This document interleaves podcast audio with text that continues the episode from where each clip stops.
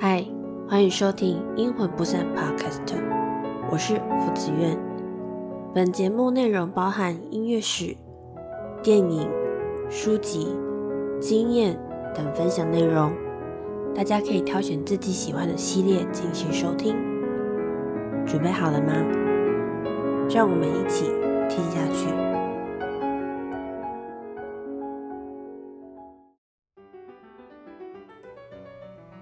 嗨，大家好，我是福子苑。今天我们来一盒的系列呢，终于讲到了巴洛克音乐的正史。我们之前讲到了建筑、绘画，还有艺术，还有各个地区的巴洛克他们的服装以及他们的文化风情。那今天我们终于要进入了巴洛克最后一个艺术的部分，叫做巴洛克音乐。那在讲巴洛克音乐呢，我们要。基本上我们要了解它几个主要的重点哦。我们分为呃 A B C D E F，对，大概 A B C D E F，对，我们分为大六个重点来去跟大家讲一下巴洛克音乐的艺术上面呢它的特征或者是它的重点，还有它的音乐要素大概有哪一些。那我们就话不多说，我们就直接进入正题。巴洛克艺术的特征呢，它其实兴起就是主要是针对文艺复兴他们在追求复苏古典主义精神的时候所产生的反动思潮。这反动思潮是什么意思呢？其实就是说我要反反反过来，就是对付那个文艺复兴时期的古典艺术精神，因为古典艺术精神它比较属于一板一眼，然后比较。呃，循规蹈矩。那巴洛克艺术它讲求的是华丽，还有就是矫饰主义的装饰，所以它等于跟古典主义是呈现一个两个非常极端的状态。所以，呃，巴洛克艺术呢，称之为呃反也是反动思潮的一个部分。那在文艺复兴时期，向往的艺术风格其实还是主要是以古希腊、罗马呀，他们当时的艺术是为首的古典。主义的风格为主要的流行的区域，也就是在理性的思考下，我们会发展出比较具有比例呀、对称、和谐形式的艺术杰作，包括建筑啊、雕刻、绘画。但是呢，巴洛克艺术风格恰恰跟我们刚刚讲的文艺复兴的古典主义是相反的。巴洛克艺术它试图打破稳定。匀称，还有就是均衡的古典主义的形式规范，然后它比较追求不稳定、不对称，或者是不平衡、不精确那种很很不确定性高的东西，然后跟具有强烈对比的形状的，或者是还有很多精细的装饰。并且呢，它会用很复杂的变化来取代简洁，就像我们刚刚讲到古典主义，它比较一板一眼，那它也代表的简洁；而巴洛克主义的东西呢，它代表的复杂，也就是各种的变化还有不确定性。所以呢，巴洛克艺术的作品它会充满着就是很多动感的流线型的东西，跟比较具有活力，而不像古典主义一样，就是呃比较一板一眼，比较呆板。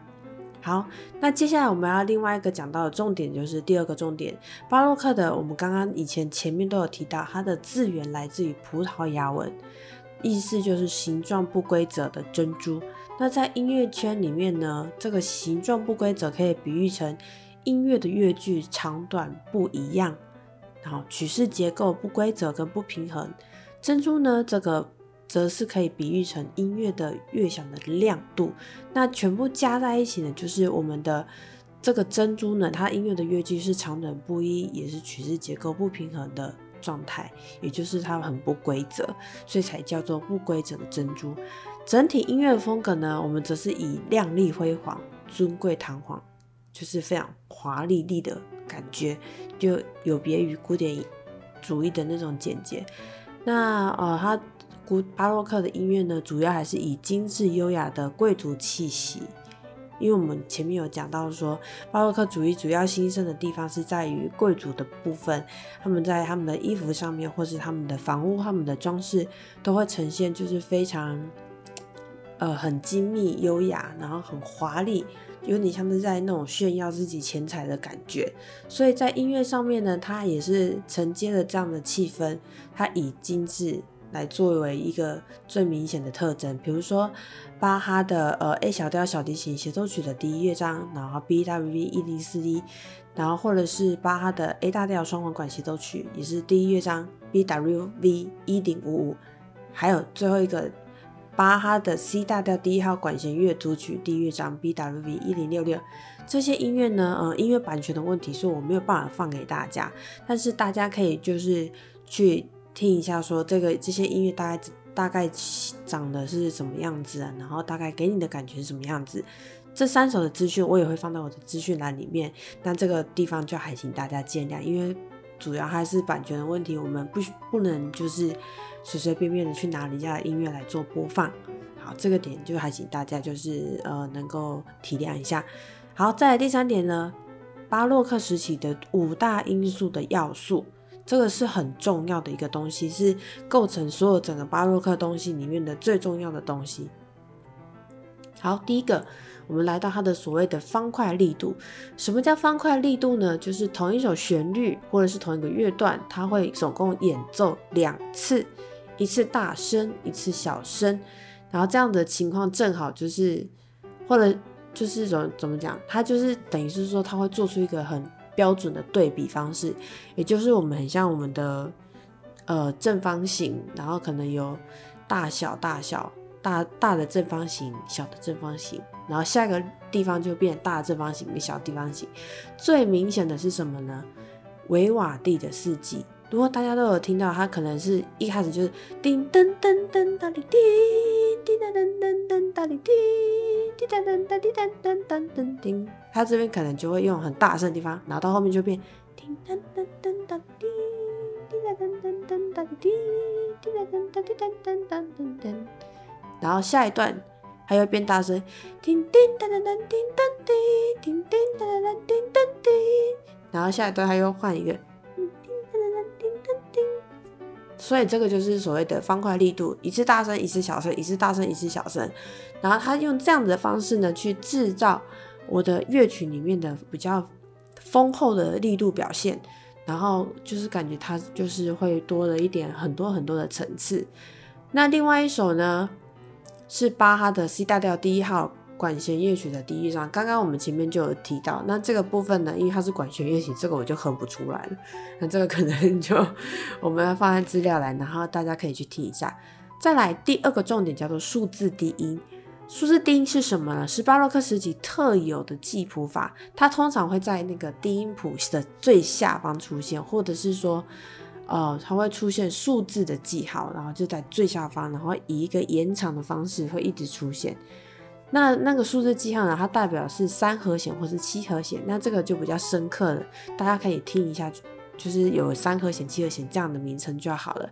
那它会做出它的那个音乐的各种音程距离呀。那数字低音的不记谱法，低音记谱法是巴洛克键盘音乐家。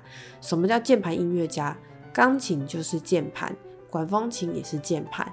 大键琴也是键盘，意思就是指这些音乐家用来表现即兴能力的考验。键盘音乐家是一个呃，在当时是一个蛮重要的一个一席之地哦。好，再来呢，我们第三点叫做行走般的低音。行走般的低音有什么？比如说卡农。卡农大家都知道，一开始它出现就会滴答滴答哒滴哒哒，它一开始就会一直出现，这首曲子也一直出现，这个就是他们所谓的固定低音，也是行走的低音啊。好，在有巴洛克时期的低音乐器，包括大提琴、大键琴、低音大提琴等等，它会用拨奏的方式或是断奏的方式，一个单音接着一个单音的，一直一直拨，一直拨低音谱上的所有的低音。好，比如说呃，这边又有贴它的曲子，就是 D 大调的第三号管弦乐曲第二乐章哦，B W B。一零六八，我现在讲这些曲目，可能大家就真的都不知道。那没关系，我们一样就是在那个资料栏里面，我们其实都可以看得到。那到时候大家可以去看一下。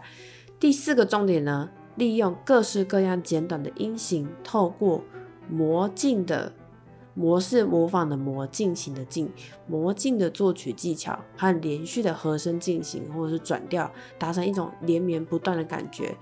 然后会感觉就是整个音乐段落很像那种织布般的，就是很细密，而且低音部律动相当活跃。其实我觉得在讲这个的时候，大家应该都非常的有印象的，就是卡农。卡农它的上声部就是，比如说它第一声部会出现哒滴哒哒滴哒滴哒，下一个声部它一样会从哒。滴答答滴答滴答，它两段会一模一样的出现，只是它的先后顺序会不一样。这个是巴洛克时期一个很重要的一种作曲方式哦，就像我们刚刚讲到所谓的魔镜的作曲方式。然后呢，它因为这样子一直不断的出现、出现、出现，我们就会觉得它一种连绵不绝的感觉。好，第五个重要。也是就是顽固定，就像我刚刚唱的卡农的滴答滴答的滴答答，从头到尾大提琴都在拉这个，所以我大家可以想象一下，如果我是拉大提琴的，然后我从头到尾都只拉这个，我相信大家应该会觉得会想睡觉。因为他从头到尾真的，他他的谱真的是从头到尾都长得一模一样，就一直拉着那几个低音，我看滴答滴答的滴答哒八个音，然后就从头到尾都是那八个音，真的会想睡觉。所以拉卡农的时候，精神其实真的要很好。就是这题外话啦，因为我们以前很常拉卡农这样这样的音乐。好，在这五个之后呢？这是一个记谱法，盛行于巴洛克时期的一种连续不断的变奏曲的技巧。这是他们有一种记谱法，那他们常用一组四到八个音的低音群构成，就跟我刚刚讲的那个卡农。然后这个低音群会不断的在曲目中会一直反复，有没有？跟卡农一样。那当这个低音群被反复的同时，如果高音的旋律跟着变化，那就是顽固低音变奏曲。像卡农，它就是顽固低音变奏曲，它的上声部会一直不断的变，不断的变，可是它的低音部会一直出现同样的东西，也就是形容就好像顽固这样子。此外呢，也可以运用不断反复的顽固低音当低音伴奏，然后结合重复的诗歌曲写成的旋律。好，这个这个可能大家都知道，譬如周杰伦的《爸，我回来了》，他的。方式呢，也是就是，呃，用不断的顽固低音去当低音伴奏，然后结合就是上面的不断不断重复写成的旋律。周杰伦的《把我回来的》，我相信大家都很熟，那大家可以去听一下。其实这边题外话一下，很多我们现在流行歌上面的音乐啊。它的最原始的起头其实都来自于古典音乐，所以你会有的时候会发现说，哎，我说为什么我觉得这个旋律很像一个古典音乐，或者是我觉得这个古典音乐好像在哪里听过，其实都是因为他们其其实都是一个祖先跟后辈的关系。那你觉得会很熟悉，那是一定的，因为现在也是很有人会拿着古典乐的东西去当做流行乐的基底，再去做变化。那所以你说流行乐跟古典乐吗？没有关系吗？其实没有，它其实有着很大的关系。那作曲手法也是一样的，有可能我们像这个《爸我回来了》，它就是用了巴洛克时期的东西去做写作。那我们都知道，其实周杰伦是有念过音乐班的，所以他很多什么肖邦小夜曲，它其实都跟一些就是我们古典乐的作品的作曲手法。都有一些关系，然后跟他那一部电影《不能说的秘密》里面也是有跟很多古典乐的做法的曲风很有关系。那这个就是我们就是讲到的呃呃巴洛克的那个五个其实很重要的元元素之一哈。好，接下来我们在讲的是巴洛克在音乐上最具历史意义的三大贡献跟成就。第一个是歌剧、清唱剧。跟神剧的诞生还有成熟。在十七世纪呢，声乐方面其实他们也诞生了一个新的形式，歌剧、清唱剧跟十六世纪已经就已经出现了神剧，对巴洛克时期的声乐风格还有音乐啊，他们产生了很多突破性的贡献。那这三个呢，都是戏剧跟音乐的结合。我们刚刚有讲，就歌剧，歌剧像《歌剧魅影》也是，它是音乐剧，那它也是戏剧音乐的做一个结合。那在巴洛克时期呢，他们这三个类型呢，会在各自的剧情中出现相同的歌曲形式，比如说朗诵调跟咏叹调。咏叹调的话，我们最出名的就是那个《公主彻夜未未眠》，那首也是咏叹调。那有的时候咏叹调会被称为歌调，唱歌的歌歌调。好，那我们现在来解释朗诵调跟咏叹调的差别。朗诵调的特色是它会模仿人自然的语言音调变化，然后用在各个类型中，就是在描述故事的部分。比如说《钟楼怪人》的一开始，他在唱那首大教堂时代的时候，他有点像在讲故事。然后，但是它的前面会是有旋律的，那个就是朗诵调。好，然后呢，他们会用这种方式，是因为他们会想要用朗诵的方式，但是又加点音乐的方式，然后快速加入把对白段落结束，然后表现出剧剧情跟动作一个相对应的外显进行。咏叹调的特色呢，只是用于抒发主角的内心、精神、心理层面的情感部分。所以旋律性经常会比较优美，而且它的延展性会很高，它的那个戏剧张力也会很够，而且它会在很丰富的和声的进行下进行变化。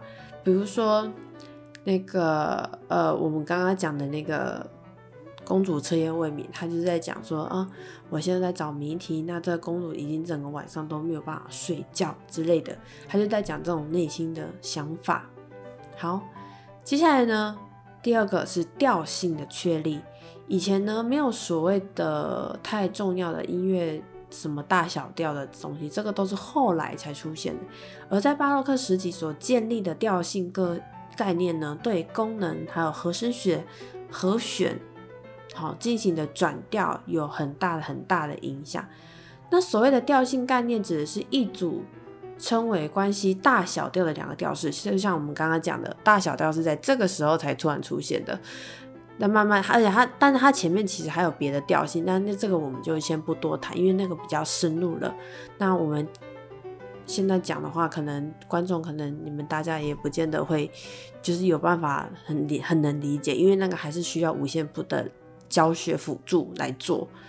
那这方面我可能暂时用节目的方式呢，可能还没有办法进行。那我当然希望未来有一天能够，就是帮大家去整理出这些东西。好，我们扯远了，我们再回来一下。好，这个大小调呢，它的内部和弦级数的进行，其实跟相互转调关系这些来来去去的，都是建构在这个大小调里面。但不管怎么转调，所创作出来的音乐。如果能通通过和声理论分析的话，都是称为调性音乐。也就是说，我们现在听起来比较舒服的声音的音乐呢，包括流行乐，像流行乐就会有 C minor、D minor，它那个其实都算是调性音乐。如果当你今天听一个音乐的时候，你完全听不出来它到底是什么东东的时候，也就是它就是非调性音乐。它就是故意要让你听不出来的，所以其实你听不出来也没有关系，因为它本来就是没有要打算让你听出来的。好，这个这个可以稍微就是大家理解一下。另外一个第三点呢是各种器乐的音乐言语跟器乐形成，虽然不是在这个此时的诞生，但是在此个此时期变得非常的成熟，包括奏鸣曲、协奏曲、交响曲、室内乐、主曲，还有变奏曲，像。莫扎特的小星星变奏曲的这个曲式，就是在巴洛克时期的时候变得比较成熟，所以在莫扎特时期的时候，他就把它拿来用的时候，就写成了一个非常棒的小星星变奏曲。那这时期就是这曲是在这个时期完成的。好，那巴洛克时期是音乐史上第一个出现纯粹为创作乐器音乐的一个时期。那以前呢，都是为了声乐。或是为了宗教，或是为了贵族等等，很少会为了我要展现一个乐器而去做一个各式各样的作品。所以巴洛克时期之所以重要的原因是，它很多音乐的大发展都是在这个时期所定立的。所以为什么巴洛克时期是我们所有音乐史上很重要、为之重要的一个经典的时期的原因就在于此。好，接下来呢，我们要讲到的还有呃情绪主义，然后跟有关于巴洛克时期的协奏曲的特色，然后以及还有其他的呃一些歌者的东西。好，那我们就继续。情绪主义呢是巴洛克时期盛行的一个音乐美学，它在强调每一首器乐曲呢只表达一种情感，然后呢，并且充分的就是呃体现该时期的专一一致的精神。所以我们讲到专一一致，就是想到专情。那那个时候巴洛克时期的作品，它就是一首曲子里面就只呈现一种情绪，而且音乐情感不仅是作曲家个人的主观心境而已，它其实还有一种。呃，由于在当时就是某些约定俗成的音乐啊，动机被认定为有修辞学上的意义，修辞学上这个我们可以之后再补充。因此呢，在当时的作曲家他们会运用这种具有修辞意义的音型来表表达激动、生气、悲叹。比如说圆滑的，这也是一种修辞；激动的，然后干净的，或者是呃小心翼翼的。这种修辞类的，好，但是每一首曲子跟乐章可能它只能表达一种情愫，所以同一首乐章还没有形成可以表达两种以上跟对比性的性质的情愫，在这个时期是有可能发生的，应该是说基本上都是这样子。但我们之后呢，能够在曲子里面感受到非常非常多的情绪，是已经到了巴洛克时期后期，然后到古典乐的时候，我们才有办法做。呃，一首曲子里面会出现一两一种到两种的情绪上的变化，那这个到时候我们在讲古古典时期的时候，我们可能就会提到这件事情。好，再就是巴洛克时期的协奏曲，它的曲式特色。协奏曲的文原文叫做 concerto，它是从十七世纪以后，其原先的加入连接增加了竞争、较劲、竞名的意思。它的原文的字义本来是加入而已，那后来它就加入了竞争的意思，意思就是指说一首带有各类声音组合的乐章，从原先各类的声音，包括人声或器乐的加入合作，转为以各类小器乐跟或独奏乐器和整个乐团全体全体要突突体哈，全体在单一个乐章进行音量大小的轮番交换变奏，最明显的就是四季。我们四季都会先听到一个小提琴，然后再听到整个乐团，这个就是一种竞技的方式。我先，我现在很大声，然后乐团，哦，那我也跟着大声，我就在跟你做比较。那这个就是竞技的概念。好，在巴洛克时期，协奏曲的创作方式呢，特别在第一乐章跟管弦乐合作的地方设计会有一个复奏乐段，或者是复复奏哦，复奏乐节。一个叫乐段，一个叫乐节，其实是差不多。它是一个特殊段落。顾名思义，这一个是由管弦乐合奏的乐章，在乐乐曲里面会不断的重复，并且和小器乐曲做独奏、做交替演奏。就像我刚刚讲的维瓦蒂的四级，它前面就是一个滴哒哒哒哒滴，然后哒哒哒，就后面有一段那个它的 solo，solo 完之后，然后那个和和乐团的部分，它也开始出现交替的演奏。那小七乐曲跟独奏的音乐部分不需要重复出现，但是管弦乐合奏出现就必须用同样的音乐旋律做部分或完整的演奏，然后用以同整整个乐章。通常呢，这个这样子的复奏乐段会完整的出现在一个乐章的一开始的地方跟乐章结尾的地方，而且在乐章进行的中间会以部分的形式出现，也就是说，它会突然在乐中会乐曲中会突然冒一下头。冒一下头，冒一下头。而在小器乐曲跟独奏的音乐部分呢，每一回出现的旋律都会以乐句数字、数目跟长度都不会一致。于是整个巴洛克的作曲呢，创作的形式就会变成突体，就是所有的人一起，然后再来就 solo，再来就所有人一起，然后又 solo，所有人一起 solo，就一直重复这样子的状况。好。那协奏曲主要的诞生在巴洛克时期，是巴洛克时期多新兴的乐种之一。新兴乐种就是。呃，我们之前刚刚有讲到神剧，但神剧是之前的，所以协奏曲这个曲目是只有在巴洛克时期才产生的东西。那其他的呃乐种还包括了交响曲，还有室内乐性质的三重奏的奏鸣曲，也都是在巴洛克时期的时候产生。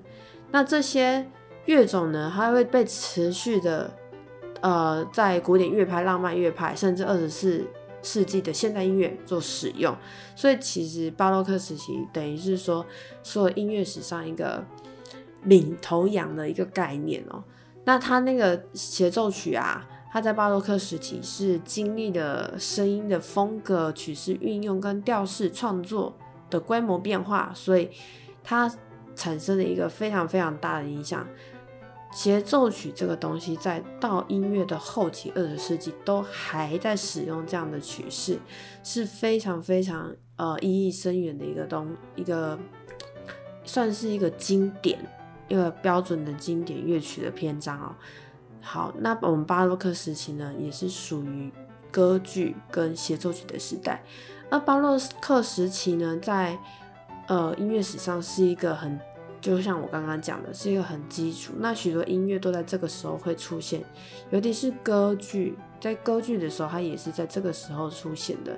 那当时音乐家会以简洁的和声当背景伴奏，然后把他们的喜爱的诗跟音乐作为结合，就形成了歌剧的雏形。这个东西呢，是以意大利，尤其是拿破仑的地方，它会形成一个为首的部分。那这个著名的。作曲家叫做史卡拉蒂，他一共写了一百部以上的歌剧。然后史卡拉蒂除了在歌剧上有庞大的数量之外呢，他还在罗马担任圣玛利亚大教堂的副乐长的职务。他因为这样的原因，说他也写了不少的教会音乐，还有清唱剧。那清唱剧呢，这个形式呢，正是他建立的，而后呢，被巴哈发扬光大。那尽管歌剧在巴洛克时期有它的重要性，但大部分作品其实没有很突出，所以，呃，所以可能我们一般人也是没有办法听见。那，呃，这是因为呢，由于许多的当红的歌手，尤其是当时很流行烟唱男高音。什么叫烟唱男高音？就是歌手中里面的太监，通常都是男扮女装，他就会把那个地方就是切掉。切掉之后呢，然后他的声音就会没有变声，然后没有变声，他声音就会一直维持在很细细细的状态。因为以前的历史背景，女人是不能抛随便抛头露面的，都是男生，所以想当然了，女装的部分一定也是由男生男扮女装。那因为当时的烟唱男高音太过嚣张，他们仗着自己的知名度，他们会去左右音乐家的写作歌剧内容，所以呢，音乐家因为不不胜其扰哦，即使像韩德尔。这么红的音乐家也难逃这样子歌手的肆虐，所以歌剧作品就是因此就是变得华而不实，没有办法就是传唱。所以巴洛克歌剧就是因为因为这样子，所以很多作品都没有留下来。不过巴洛克歌剧已经成为就是也是日后歌剧的奠奠定有一个很大的基础。那刚刚我们讲的就是协奏曲也是一个非常著名的。一个歌曲的形式，这是这两个是巴洛克时期非常非常非常重要的一个。那我刚刚举例的作品呢，就是大家都知道的四季协奏曲。那它是由维瓦蒂做成，那它曾是女女子音乐学院的教师，因此留下写给学生演奏的多元化的协奏曲，特别是小提琴协奏曲四季，直到今日真的都是畅销歌的排行榜。这个我相信大家都知道。那我们今天呢？先把这上半部讲完，那下半部呢？我们会开始依序去介绍巴洛克很注重的音乐家。那音乐家也是一个蛮大的篇幅，所以我我就把也是把它分为上下期。那对我来说，巴洛克主要的特色，数字低音的运运用，就像我们那个刚刚讲的顽固低音，其实它有点像是咖啡，一种花式咖啡。就是咖啡在底下，然后上面去做各种不同的变化，比如说拿铁，或是卡布奇诺，或是摩克之类的。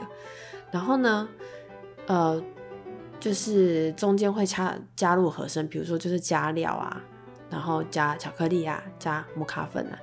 或许你觉得就是咖啡这样子是理所当然，但其实在几百年前是一个很大很大的突破，也是一个很大很大的大要进。所以呢。这就是我们巴洛克时期一个非常重要的变化。不过，如果讲到咖啡的话，我真的还是比较喜欢喝拿铁，因为本身是会心悸的人。我如果喝单品，我会唰起来。对，所以所以以咖咖啡来说，我可能不太喝什么卡布奇诺跟摩卡，我比较喜欢喝拿铁，就是。但这是题外话，有空的话，在我们的生活一点荤里面，我可以跟大家分享一下我之前呃跟朋友就是出去就是啊。就是 N Talk 的罗先，那我们去了他家，然后我们去听音乐，然后也因为他，我我第一次就是好好的去品尝了一个单品咖啡，我觉得这是一个蛮特别经验。那在生活一点荤这个这档节目里面呢，我也会跟大家稍微介绍一下，就是我平常的一些生活点滴，我想让大家就是大家知道一下，我平常生活都会接触一些什么东西，让大家可以听听看。那如果喜欢，你们也可以去。做一些搜寻，或者是做一些购买等等的。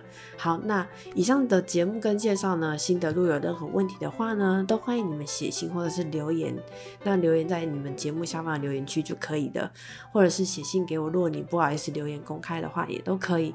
然后也欢迎大家订阅呢，然后跟分享给你身边，呃，可能你觉得这个可以分享给你的朋友，都可以。就是也欢迎大家，就是尽量的分享。然后呢，感谢大家今天的聆听。那我们今天节目就到这里了啊拜拜。